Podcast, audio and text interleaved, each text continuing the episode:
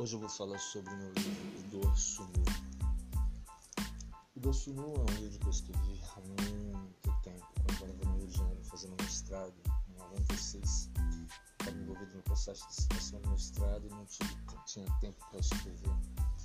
É uma história convencional, estruturada com muito costume, começo, meio e fim, que pudesse ser definida como romance, ensaio, peça teatral ou qualquer outra definição anos que passaram, foram inseridas aqui e ali uma ou outra história. Esse livro é uma coletânea de frases curtas e pequenas histórias desvinculadas de um processo que as defina como representantes exclusivas de algum tema específico ou deliberado. São várias histórias sobre muitas coisas. O doce do Roberto